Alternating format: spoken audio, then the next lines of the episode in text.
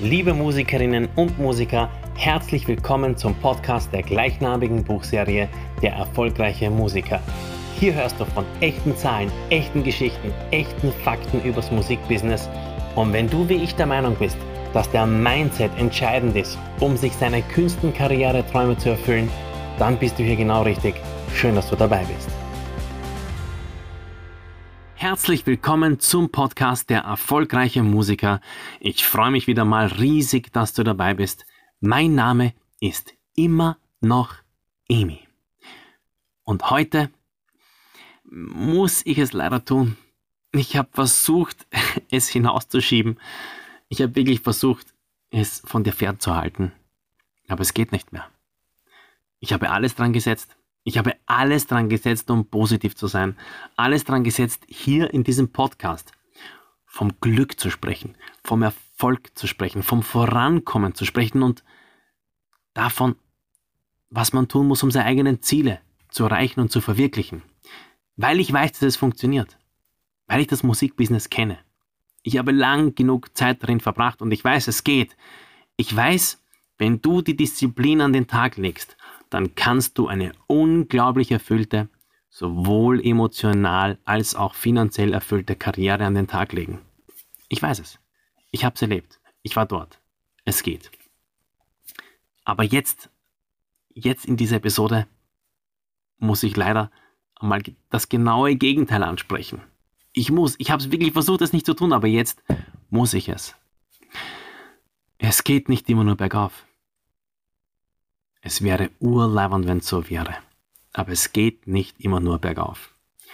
Manchmal und leider häufiger, als du dir vielleicht vorstellen kannst, manchmal geht es auch einfach nur bergab. Manchmal geht es talwärts. Manchmal machen wir Fehler. Manchmal scheitern wir. Manchmal treffen wir falsche Entscheidungen.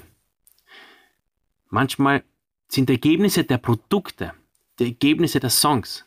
Manchmal sind die Produktionen. Manchmal sind die Deals, die wir erschaffen, einfach nicht gut. Manchmal sind sie mies. Manchmal begehen wir gravierende Fehler.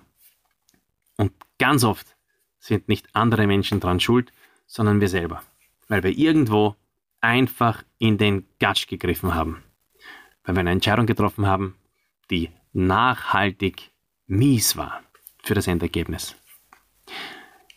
Ist so. Deal with it.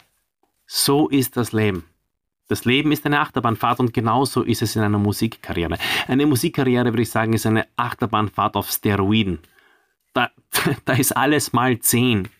Man ist unfassbar gehypt, wenn die Dinge gut laufen und man ist unfassbar deprimiert oder zumindest ging es mir oft so oder geht es mir manchmal immer noch so. Wenn die Dinge nicht gut laufen, dann kann es mir richtig dreckig gehen. Ist so. Deal with it. Wir können das nicht abstellen. Wenn wir das Scheitern, die Fehler, wenn wir das jetzt aber näher betrachten, dann ist eine Sache zumindest am Scheitern da, von der wir sagen können, na gut, das ist doch zumindest eine positive Sache. Und was ich damit meine, auf was ich abziehen will, das ist, dass das Scheitern immer nur eine Momentaufnahme ist. Das Scheitern ist ein Augenblick. Das Scheitern ist vielleicht jetzt, aber es ist später nicht mehr.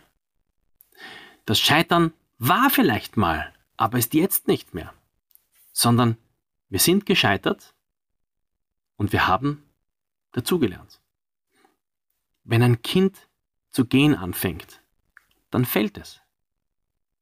Ist so. Deal with it. Kleines Baby, gewöhn dich dran, so ist das Leben. Und du wirst vielleicht noch hundertmal aufstehen und hundertmal hinfallen. Und jedes Mal gibt es diese scheiternde, gibt es diese Momentaufnahme, in der das Baby scheitert. Aber rückblickend, wenn dieses Kind bereits in einem höheren Alter ist, der Siebenjährige, die Siebenjährige, dann ist es komplett egal, wie oft das Kind damals gescheitert ist im Versuch zu gehen. Denn jetzt kann das Kind Fangen spielen und laufen. Und in seiner eigenen Vorstellung vielleicht sogar so schnell laufen wie der Wind. Es ist egal, was mal war. Es ist egal, dass das Scheitern stattgefunden hat. Es ist nun mal so, es gehört dazu. Und weil das so ist, braucht man eben auch gar nicht so deprimiert sein oder braucht man auch gar nicht so traurig sein, wenn man mal scheitert, wenn man versemmelt. Weil es wichtig ist, dass man sich immer vor Augen hält, dass es halt nun mal so war.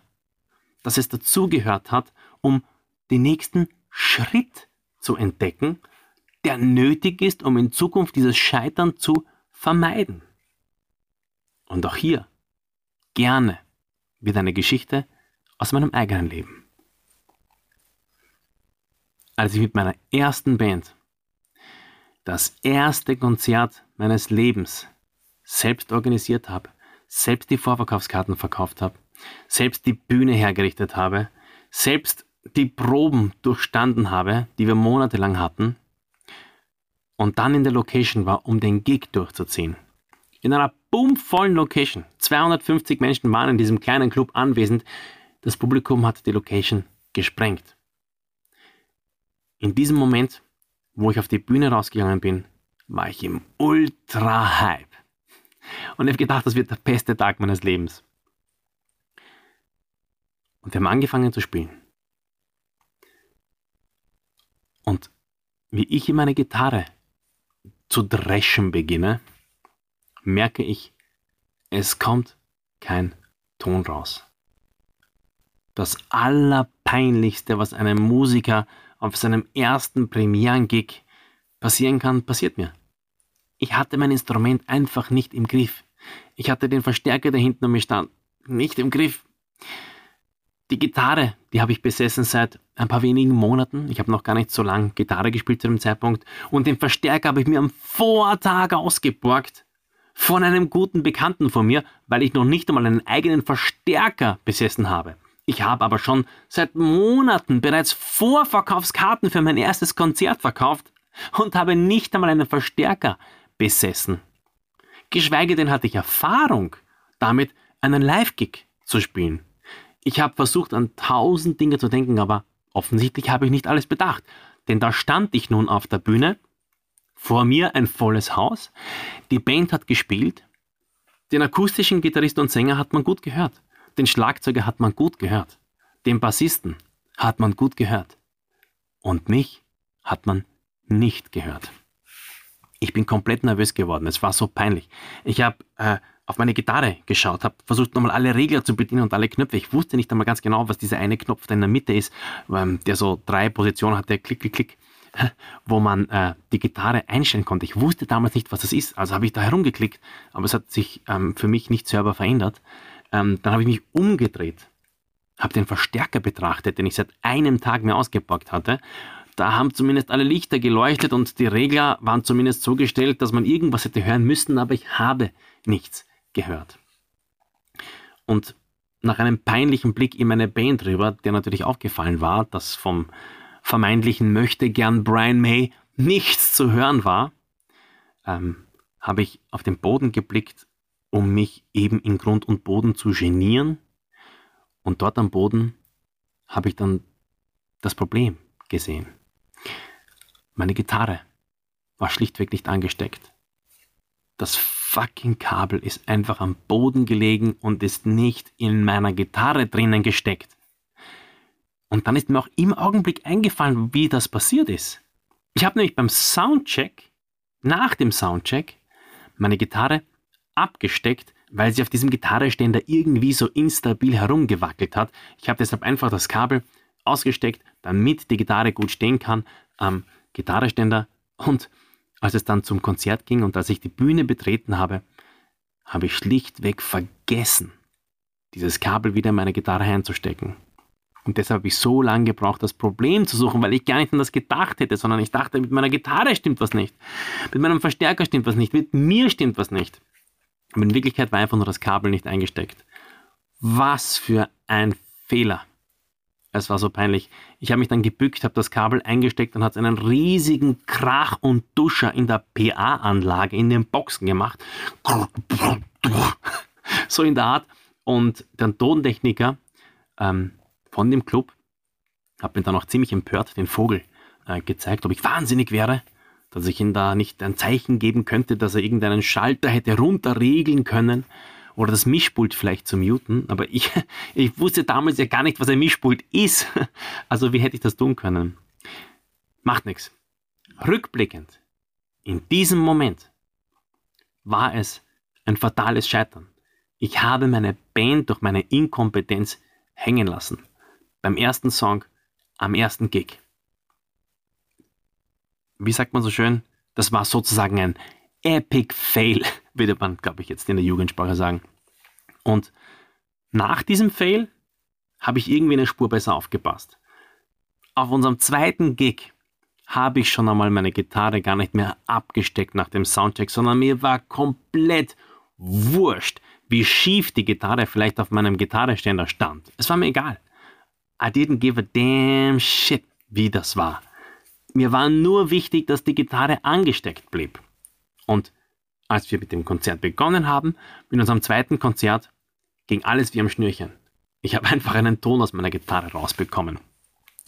Und genau auf diese Art und Weise sind mir unglaublich viele Fehler in meiner Musikkarriere passiert. Unglaublich oft habe ich falsche Entscheidungen getroffen oder Sachen vergessen. Vergessen, dass ich Werkzeug vielleicht brauchen könnte, wenn meine Gitarre eingeht am Gig. Und ich spreche nicht von einem bloßen Seitenwechsel, sondern von was Gröberem. Vergessen, dass man Menschen im Musikbusiness erst gut kennen sollte, bevor man ihnen Dinge anvertraut. Bevor man Songs vielleicht schreibt für diese Menschen. Ich hatte auch hier Begegnungen, wo ich unfassbar über den Tisch gezogen worden bin, weil ich meine Hausaufgaben nicht gemacht habe, weil ich mir nicht vorher erkundigt habe, wer sind diese Menschen. Wir scheitern eben oft in unserer Musikkarriere. Wenn du nie scheiterst, dann kann ich dir jetzt schon sagen, du wirst auch nie vorankommen. Das Scheitern gehört unweigerlich dazu. Und die Größten der Großen, die erfolgreichsten Menschen, die es gibt am Planeten, die sagen immer, Fehler gehören dazu. Wenn du doppelt so gute Ergebnisse erzielen willst, dann solltest du versuchen, doppelt so viele Fehler zu machen. Weil Fehler sind eine Chance, um daraus zu lernen. Nur wenn du einen Fehler machst, dann erkennst du, worin du wachsen kannst. Das ist so. Deal with it.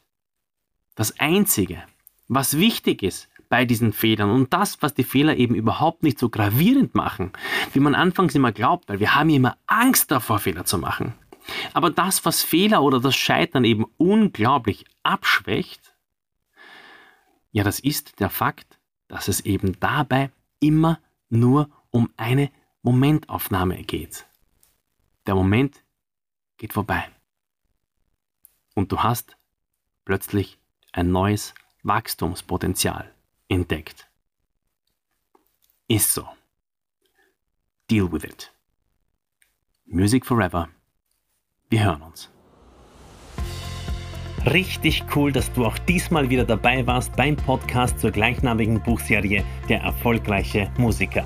Du findest wie immer alle Infos in der Podcast-Beschreibung und on top gibt es dort weiterführende Links zu meinem Blog, meinem Mentoring-Service, meinen Büchern und zu allem, was ich sonst noch zu sagen habe, um dich auf deinem Weg ein erfolgreicher Musiker zu werden, zu unterstützen. Music Forever, wir hören uns.